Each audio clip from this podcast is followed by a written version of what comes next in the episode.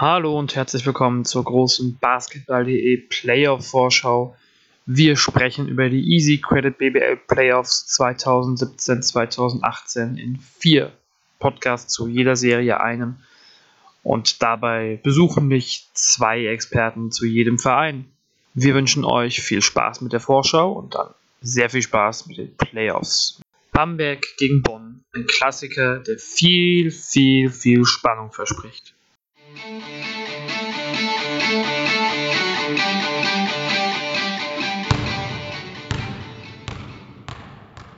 Und dann kommen wir zu unserer letzten Serie.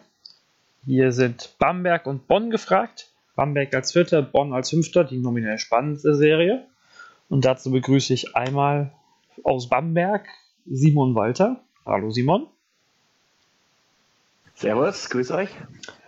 Und erneut dabei, diesmal für die Telekom Baskets Bonn, ist Lukas. Hallo Lukas Feldhaus. Hallo. Gu guten Tag, alle zusammen.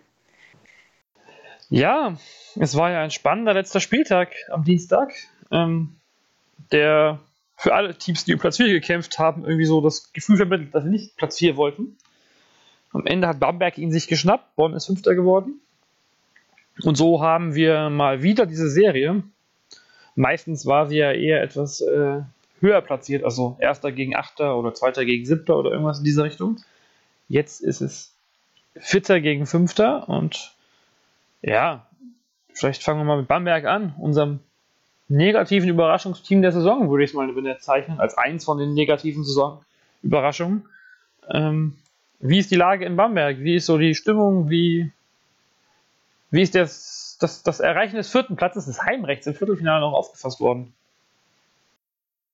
Ja, also ich glaube an sich ähm, ist es natürlich sehr, sehr positiv, dass man jetzt gerade ähm, nach so einer holprigen Saison es geschafft hat, irgendwie in der ersten Runde wenigstens das Heimrecht sich zu holen. Man muss natürlich aber auch dazu sagen, dass ähm, die vergangenen Wochen, also gerade die Spiele, die jetzt so die letzten Saisonspiele auch echt sehr durchwachsen waren. Also mir fällt eigentlich nur ähm, so als positives Zeichen dieses Spiel gegen Oldenburg zu Hause ein. Das war eigentlich so ziemlich das einzige Bundesligaspiel, in dem mich die Bamberger dieses Jahr wirklich überzeugt haben, in dem wirklich alles gestimmt hat. Intensität, Ballbewegung, auch die Verteidigung war da wirklich sehr, sehr stark. Und dann dachte man eigentlich, ja, wenn es so weitergeht, ähm, ist mit Bamberg natürlich wieder zu rechnen. Und dann kamen halt auch wieder so Spiele wie gegen Bremerhaven oder gegen, gerade auch jetzt das letzte Spiel gegen MBC, ähm, wo man sich dann irgendwie schon auch wieder gefragt hat, naja, ähm, was wird aus dieser Mannschaft gerade im Hinblick auf die Playoffs? Ähm, und ich glaube deswegen, dass so das Umfeld, die Fans vor allem mit bisschen gemischten Gefühlen jetzt in die Serie gehen, aber ich denke auch, dass ähm, eine Mannschaft, die mit so viel Euroleague-Spielern gespickt ist und mit so viel erfahrenen Spielern, die wirklich schon viele Playoff-Schlachten geschlagen haben, glaube ich, dass die Spieler an sich sehr selbstbewusst in diese Serie gehen werden, gerade mit dem Heimrecht. Und ich glaube auch, wenn man am Sonntag das erste Spiel gewinnen hat, dann könnte das gewinnen kann, dann kann es für Bamberg schon in eine sehr, sehr positive Richtung auch gehen, die Serie. Normal müsste man ja eigentlich sagen, das erste Heimspiel gegen Bonn müsste Bamberg verlieren, so aus guter alter Tradition. Ähm, letztes Jahr ja auch die Serie gehabt. War es letztes Jahr ja, ne? Wo das erste Spiel verloren wurde und dann gab es danach neun Siege in Serie. Gab es auch 2012, glaube ich, schon mal. Ja, genau, damals Ja, mit, mit- zwei Kaders, Buzzerbeater. Ja. wo dann genau. die Tribüne abgerissen wurde. Also es hat echt schon eine Tradition, dass Bonn das erste Spiel gewinnt. Schauen wir mal. Ja, bisher war es irgendwie so ein Wachruf, weil damals waren die Bamberger Mannschaften einfach während der Saison nicht so viel gefordert und Ja. dann war das im, zum Playoff-Start immer so eine Art Weckruf, aber ich glaube, wenn Bamberg am Sonntag dieses Spiel verliert, dann könnte das auch eher so den gegenteiligen Effekt haben, dadurch, dass es wirklich nicht läuft, einfach diese Saison nach wie vor wenig Struktur, finde ich, zu erkennen ist und auch irgendwie die Philosophie nicht so ganz klar ist, wie man überhaupt spielen will, glaube ich, dass sowas natürlich dann schon ein ziemlicher Knack sein kann, zumal sich Bamberg halt einfach dieses Jahr auswärts sehr, sehr schwach präsentiert hat. Deswegen glaube ich, dass dieses erste Spiel schon sehr, sehr entscheidend ist, vielleicht viel entscheidender als jetzt in den vergangenen Jahren, wo Bamberg einfach auswärts auch wirklich überragend gespielt hat. Das ist, glaube ich, ähm, ein Punkt, den man feststellen kann oder den man feststellen muss, wenn wir über Bamberg reden. eine Auswärtsstärke ist es auf alle Fälle nicht. Ähm, die Auswärtsbilanz von 7 zu 10 ist, glaube ich, ja, ist, es ist die schlechteste von den Playoff-Teams, Playoff-Teams ähm, von allen Playoff-Teams. Dafür auch zu Hause immer noch erstaunlich stark, 15 zu 2. Ähm, bilanziell zumindest. Also wenn Bamberg dieses Jahr das, das Heimspiel verlieren sollte, könnte es schon richtig, richtig schwierig werden. Man muss ja nur an das Spiel von Bonn gegen Bamberg denken. Äh, wie ging das nochmal aus? Ja, das war eine ziemliche Demonstration von Bonn, da dieses Spiel. Ja, ähm, also. also das war wirklich, da hat man gesehen, dass Bonn halt einfach gerade mit Josh Mayo einen Grad hat, der das Spiel wirklich so schnell macht und dann haben sie so viele gute Schützen, dass wenn man dann wirklich mal gegen Bonn so einen Lauf kassiert und mit denen mitrennen muss, dann hat man es halt einfach schwer und ähm, da war Bamberg in dem Auswärtsspiel einfach defensiv wirklich sehr, sehr schlecht und das ist dann gegen Bonn ganz, ganz schwer, dann überhaupt noch eine Chance zu haben, wenn man erstmal überhaupt nicht verteidigt. Also das muss man ganz klar festhalten. Ja. Was bei Bamberg einfach dieses Jahr sehr, sehr krass ist, ist, wie die Verteidigungsleistung teilweise einfach abgefallen ist und dann kommt man natürlich auch nicht ins Umschaltspiel rein, wenig Fast-Break-Punkte, Bamberg noch nie jetzt so dafür bekannt, irgendwie der so schnell zu spielen. Aber klar gab es früher schon viele Ballgewinne, viele Rebounds, die dann halt auch auf der Gegenseite in einfache Punkte umgewandelt werden konnten. Aber in dieser Saison ist das, glaube ich, schon so ein Problem, dass man sich immer wieder ganze Viertel leistet oder teilweise ganze Halbzeiten, in dem einfach viel zu schlecht verteidigt wird wenn wir über, also wir haben jetzt in den letzten, in den ersten beiden Serien vor allem auch viel über Verletzte geredet. Gibt es bei Bamberg da irgendwelche Neuigkeiten, gerade in Person Ricky Hickman? Wie sieht es da aus? Also Hickman hat ja beim letzten Heimspiel wieder gespielt. Ach, oh, ich war ähm, etwas äh, also, er war die Übersicht verloren. Hat, hat auch, glaube ich, knapp 20 Minuten gespielt. Ähm, was man natürlich bei, bei Ricky Hickman immer dazu sagen muss, was man jetzt auch schon in einigen anderen Podcasts, gerade mit dem Individualtrainer Stefan Weißenböck, ähm, gehört hat, dass Hickman halt ein Spieler ist, der, ja, er nennt ihn immer so eine Art Selfmade-Profi, also der sich wirklich alles erarbeitet hat und der sehr, sehr stark über die Wiederholung kommt. Also der in der Halle 500 Würfe nehmen muss, bis er irgendwie einen Rhythmus von außen hat und der wirklich sehr, sehr stark davon abhängt, wie viel Spielpraxis er hat. Und der, er kam vor dieser Daumenverletzung eigentlich wieder relativ ganz gut in Tritt. Das war eigentlich so seine stärkste Saisonphase, weil er ist ja eigentlich der gescholtenste Spieler dieses Jahr bei Bamberg, der ja irgendwie so sinnbildlich für diesen Rückschritt so steht. Ähm, kam, fand ich, vor seiner, vor dieser Verletzung eigentlich offensiv war er eigentlich in einem sehr, sehr guten Rhythmus. Und ich glaube aber schon, dass ihn diese Verletzung jetzt wieder deutlich zurückwerfen wird. Also ich bin gespannt, ob Banki ihn vielleicht äh, aussetzen wird oder ob er versuchen wird, ihm irgendwie jetzt in den Playoffs ähm, diesen, diese Art Spielpraxis irgendwie naja, zu geben, weil ich glaube schon, dass ähm, er ansonsten gerade auch mit dieser teilweise fragwürdigen Wurfauswahl schon einem Team auch schaden kann, wenn eben diese Würfe, die er sich rausnimmt, nicht fallen.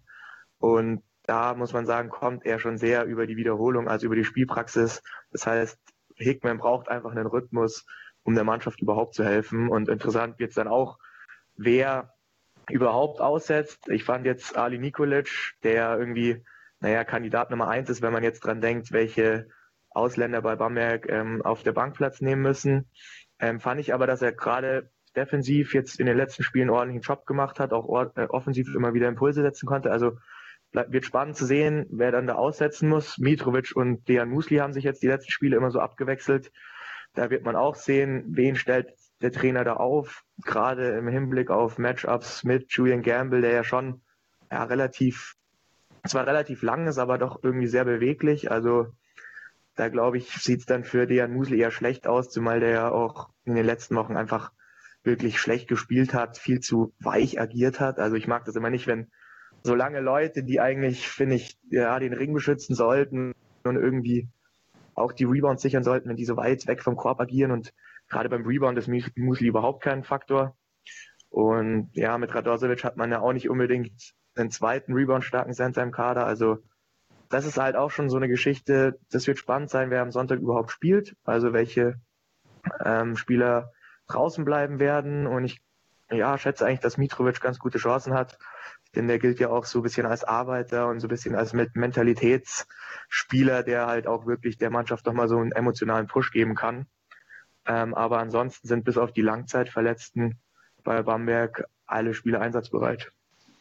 Ich habe an dem Wochenende mit den drei Spieltagen oder den drei Spieltagen an fünf Tagen echt ein bisschen den Überblick verloren gehabt, ähm, dass Hickman wieder gespielt hat. Aber wenn man sich die Quoten anguckt, Entschuldigung, Lukas, ich darf gleich was sagen.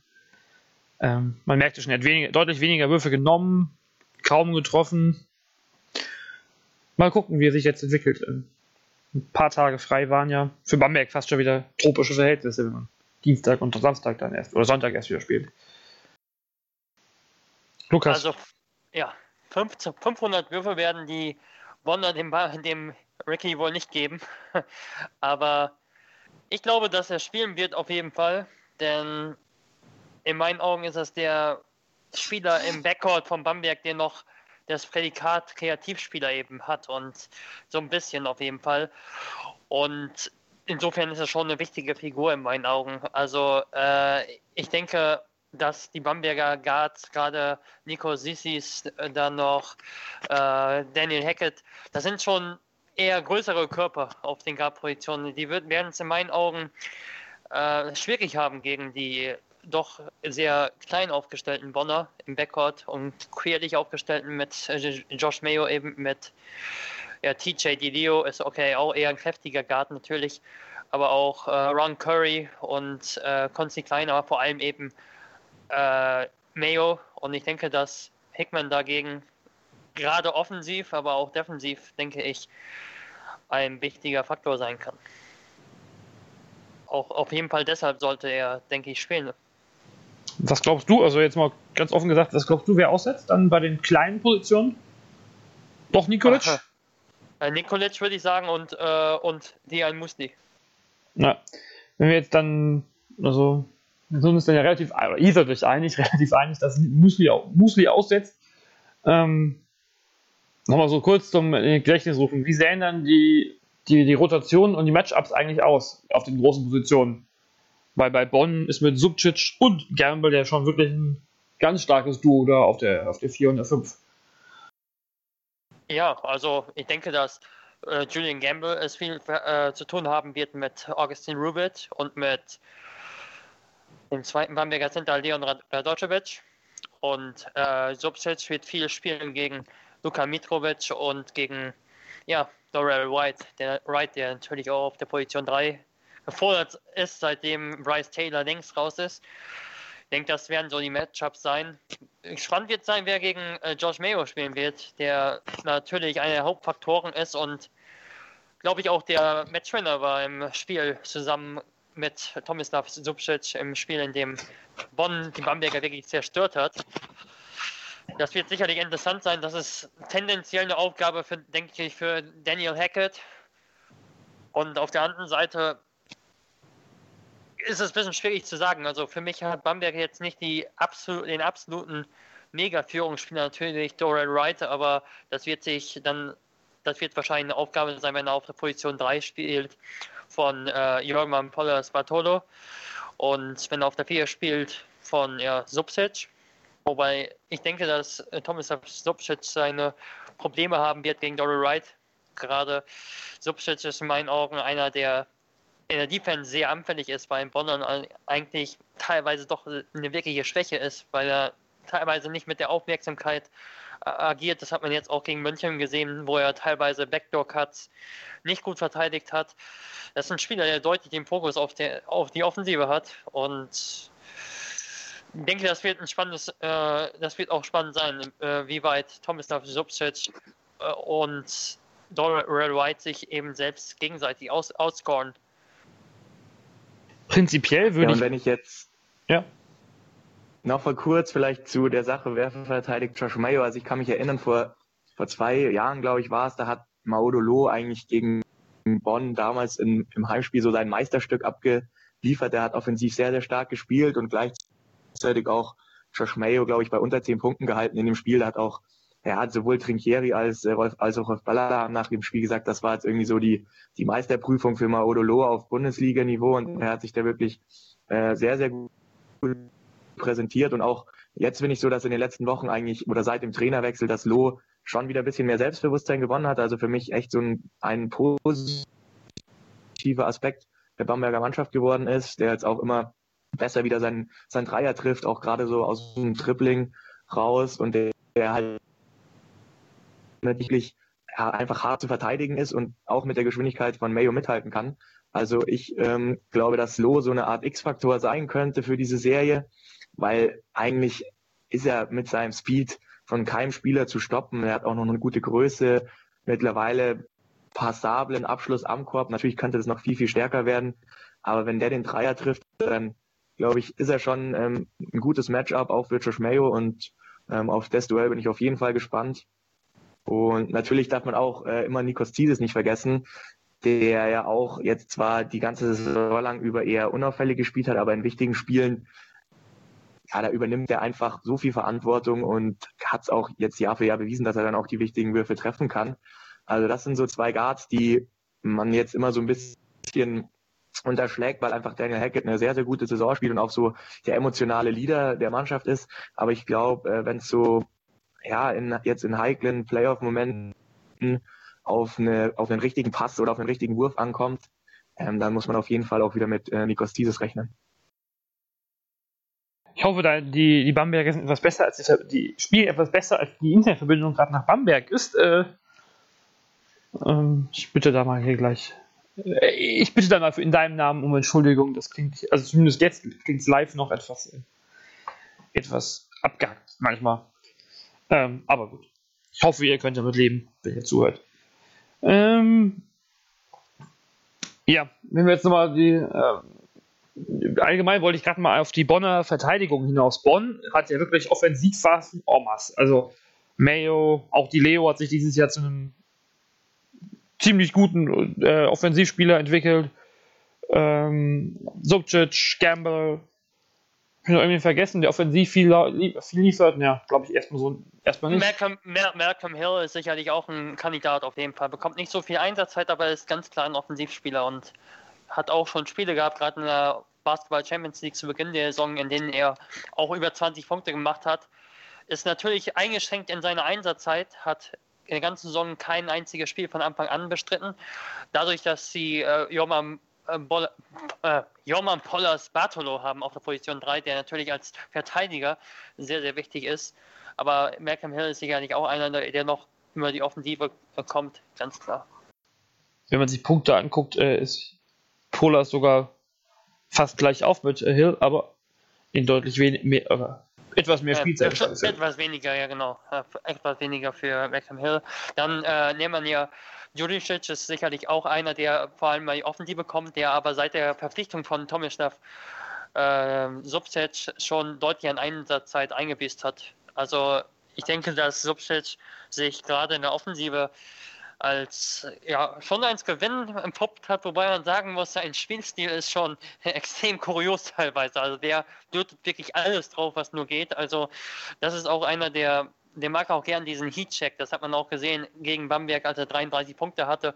Wenn der heiß ist, dann ist das dem völlig egal, ob da ein System gelaufen wird oder ein Play gelaufen wird, dann äh, lötet der ins Gesicht des Gegners den einen Dreier nach dem nächsten rein. Also das ist ein sehr schwierig zu kontrollierender Spieler, denke ich, auch für einen Trainer ab und an. Deshalb hat er auch bei den meisten seiner Stationen sehr, sehr wenig Einsatzzeit gehabt, dafür aber viele Punkte gemacht. Aber in Bonn funktioniert er. Also in Bonn ist, glaube ich, die erste Station, in der er, in, ähm, wo er wirklich deutlich mehr als 20 Minuten spielt. Vielleicht habe ich irgendeine vergessen bei einer schwächeren Mannschaft. Aber äh, in Bonn funktioniert er, scoret 14 Punkte im Schnitt in 24 Minuten, wirft 47 Prozent Dreier bei 2,5 Treffern pro Spiel. Damit dürfte er einer der besseren Dreierschützen, äh, na, wahrscheinlich einer der besten Dreierschützen der Liga sein, statistisch. Also, das ist schon, denke ich, zumindest, das, das ist auf jeden Fall auch etwas, was das Bonner Spiel ausmacht. Also, Bonn wirft extrem viele Dreier, kein Team wirft prozentuell so viele Dreier wie Bonn. Also, sie nehmen deutlich mehr Dreier als andere Teams, wenn wir jetzt einfach mal den Anteil an Dreiern an den, von den Gesamtwürfen nehmen. Und es ist eigentlich beeindruckend, dass äh, Josh Mayo und Tomislav Jobcic gemeinsam 5,2 Dreier pro Spiel machen und damit mehr als die Hälfte der Bonner Dreier, 10,1, beisteuern. Gibt aber allerdings noch ein paar Spieler, die etwas mehr beisteuern, haben wir vorhin festgestellt, bei, ähm, ja, bei zum Beispiel bei Gabe York, dass der ja wirklich wahnsinnig viel draufhaut. Ähm, ich wollte aber eigentlich nur auf die Defensive hinaus. Bonn allgemein eher so offensiv aufgestellt, aber mit Joman Pollas den doppelten Defensivspieler des Jahres und den Wortathleten Defensivspieler auch des letzten Jahres.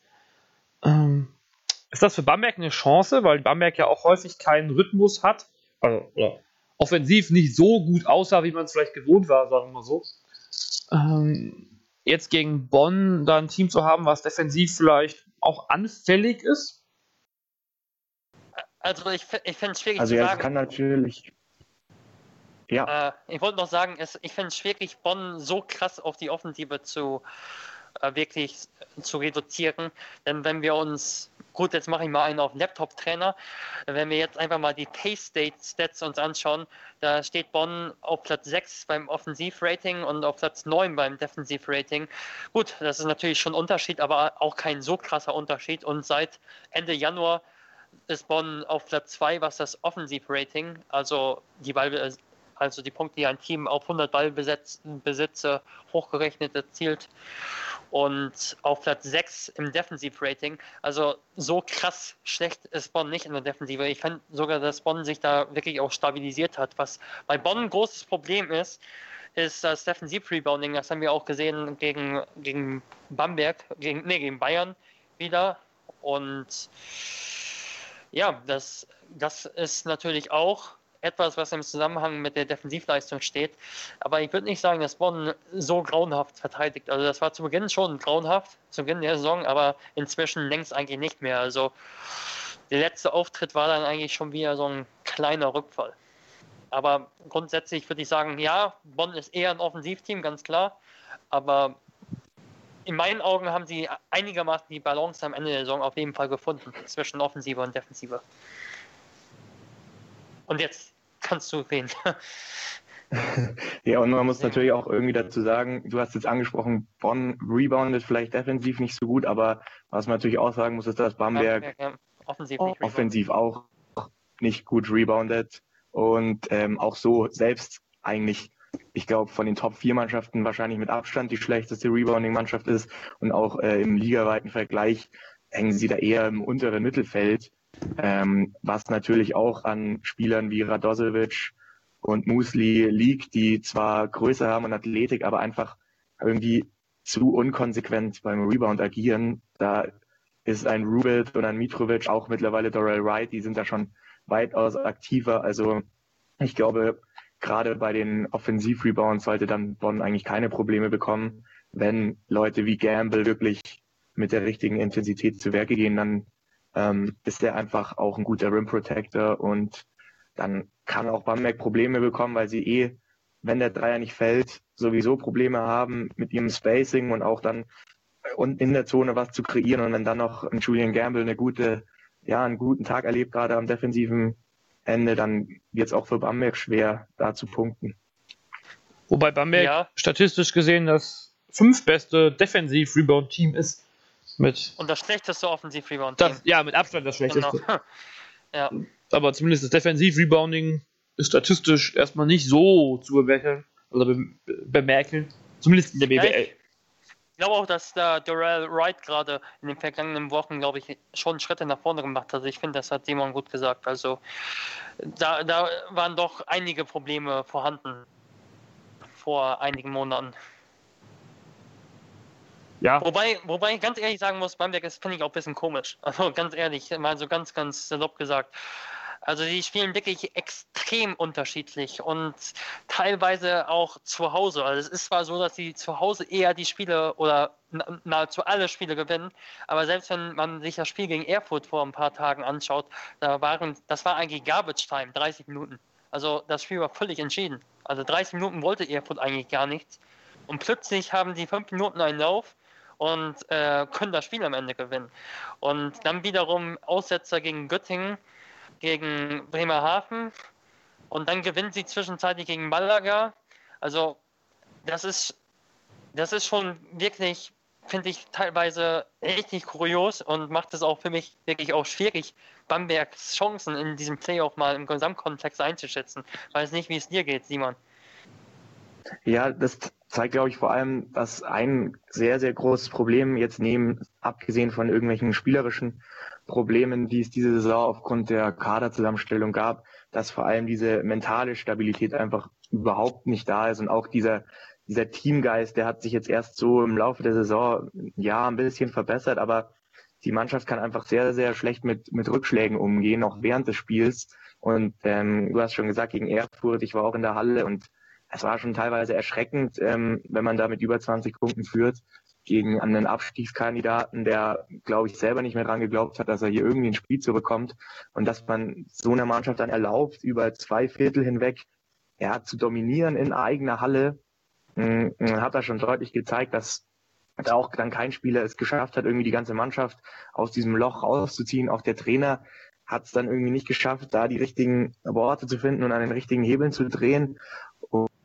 Und ja, es fehlt einfach ja, diese mentale Härte, dieser, dieser unbedingte Gedanke zu wissen, man gewinnt jetzt dieses Spiel und so zieht man es auch durch. Und das hat Braunberg natürlich in den letzten Jahren sehr, sehr stark gemacht. Das haben sie sich da aufgebaut, diesen, ja, dieses Gefühl, unbesiegbar zu sein und auch in schwierigen Phasen zurückzukommen.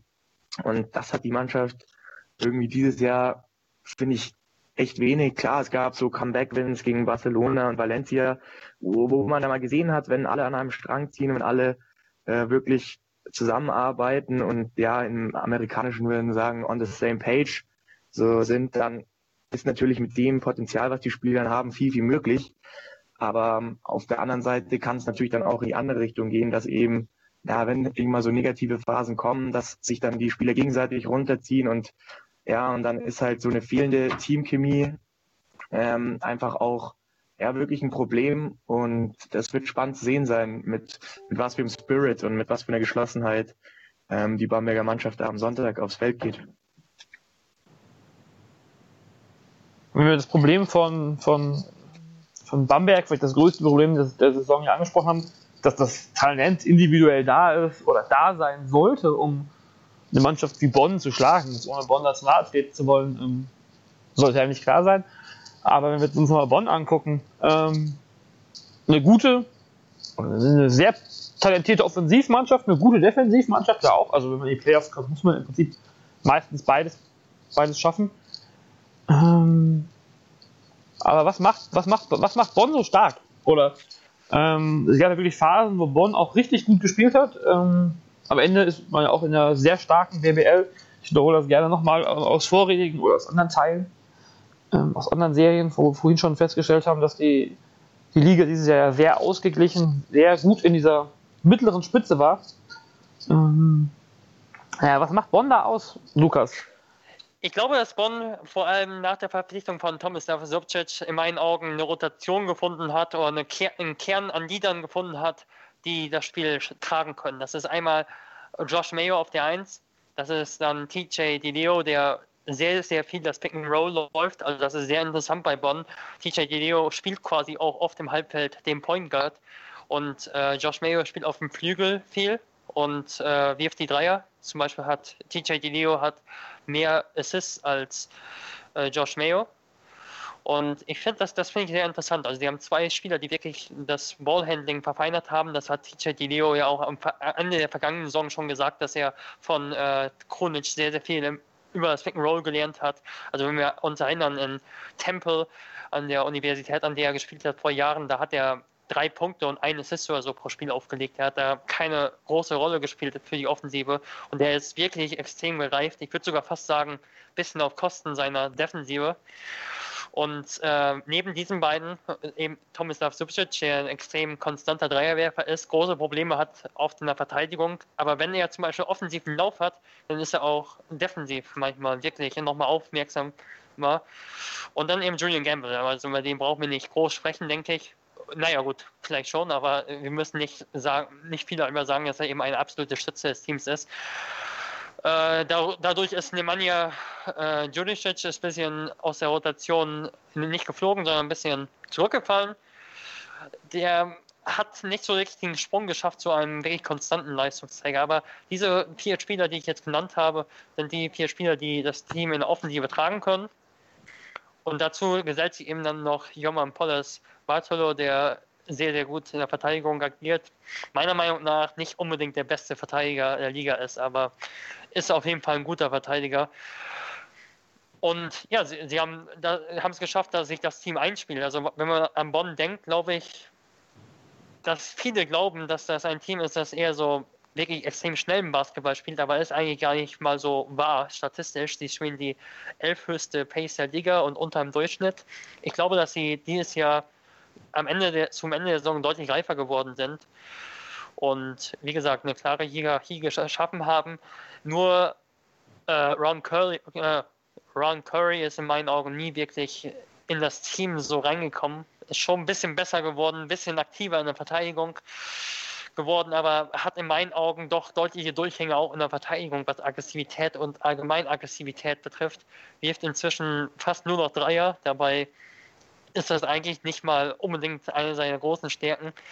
Ich denke, wenn Bonn für ihn im Laufe der Saison einen Spieler vielleicht gefunden hätte, der da vielleicht auch nochmal eine andere Komponente oder so eine Rollenspielerkomponente, sei es klassischer Verteidiger oder Werfer, einen Spieler gefunden hätte, äh, dann wäre das optimal gewesen. So würde ich sagen, dass Bonn vielleicht im Backcourt schon noch den der wirklich, dem, der wirkliche Verteidiger fehlt. Also noch ein wirklicher Verteidiger. Konsti Klein ist aggressiv, aber hat athletisch schon seine Probleme.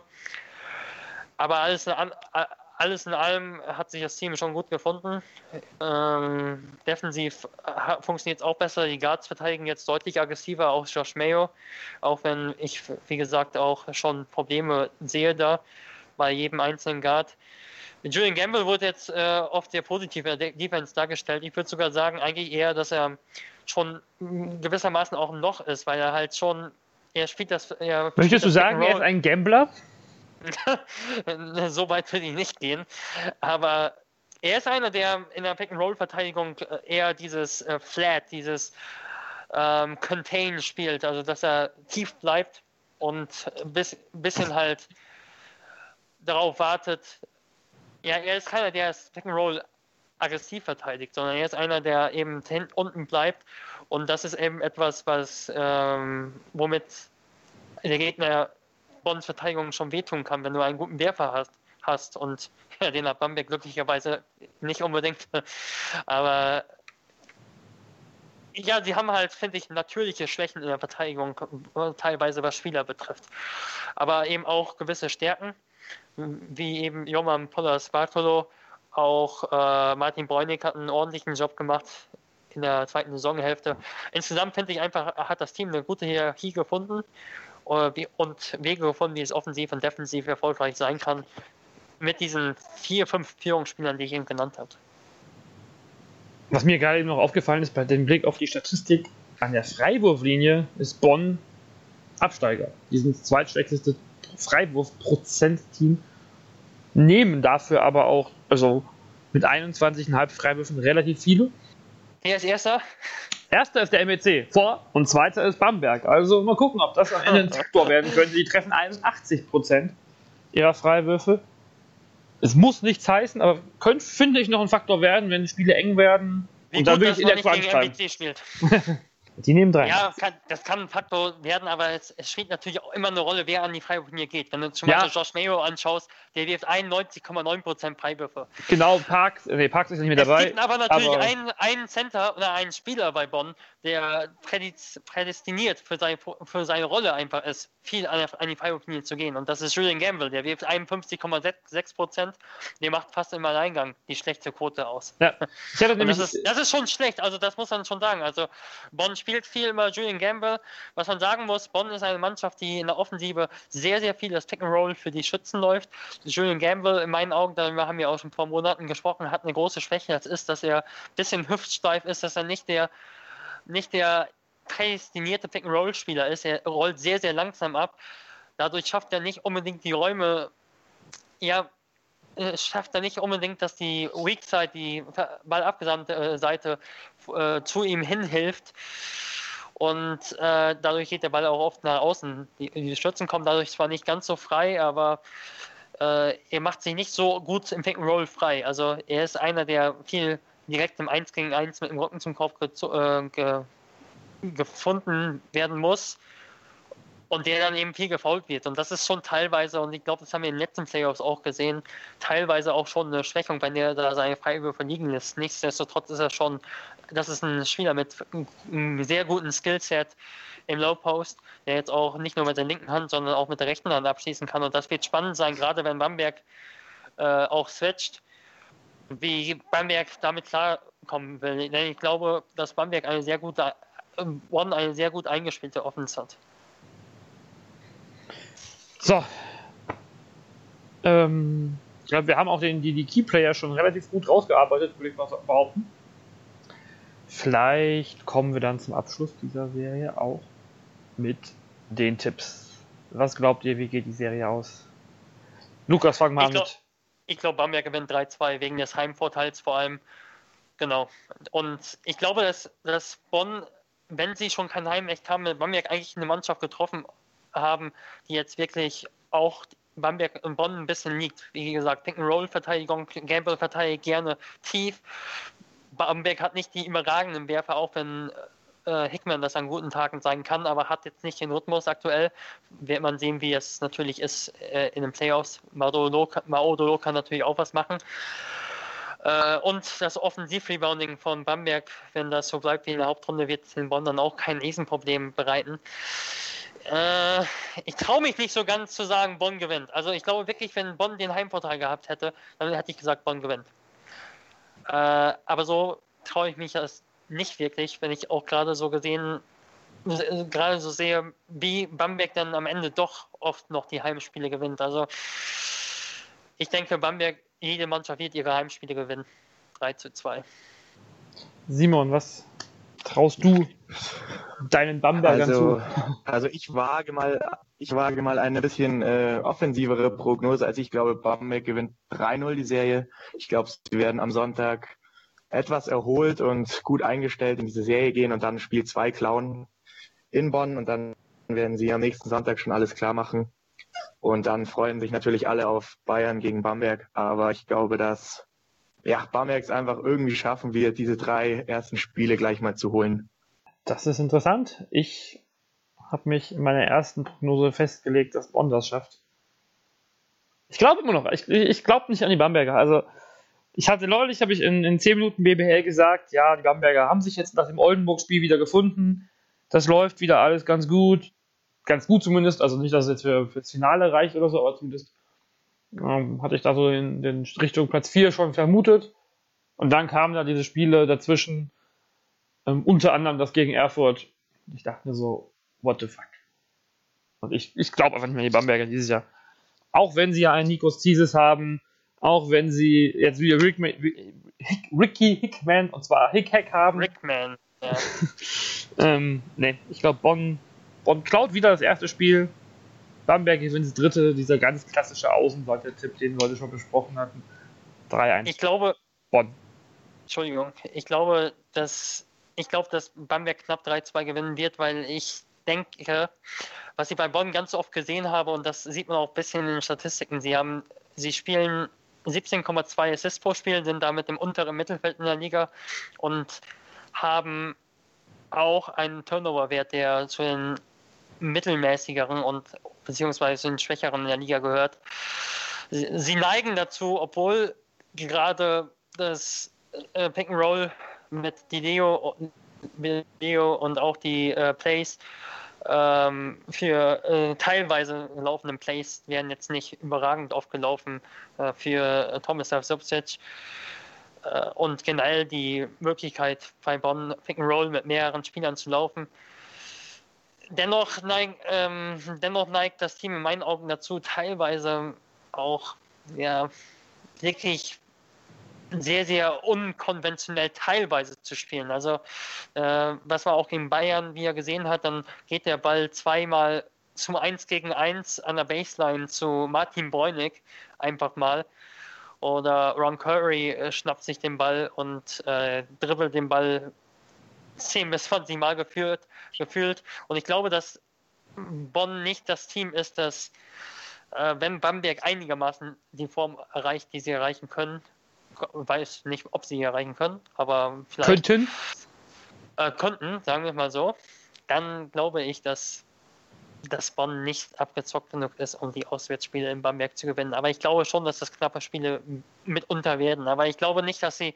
Ich glaube, ich sehe bei Bonn auch immer wieder die Neigung dann in der Offensive teilweise.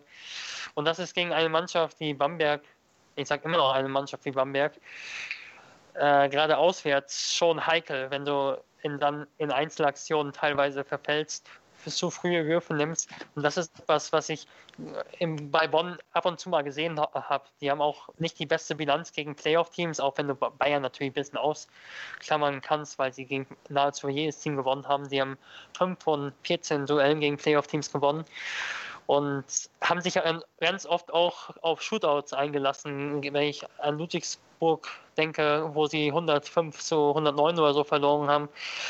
Und ich glaube, dass Bamberg dass das in Bamberg heikel sein kann, wenn sie, wenn genau das passiert. Und zu Hause glaube ich schon, dass sie Ding machen können, aber ich denke, dass das nicht gewonnene Heimrecht ihm wirklich, wirklich wehtun kann. Ja, also ich kann mir sogar vorstellen, dass gerade solche Shootouts dann am Ende für Bonn ausgehen. Aber ich glaube, wir sind uns hier so uneinig über keine andere Serie.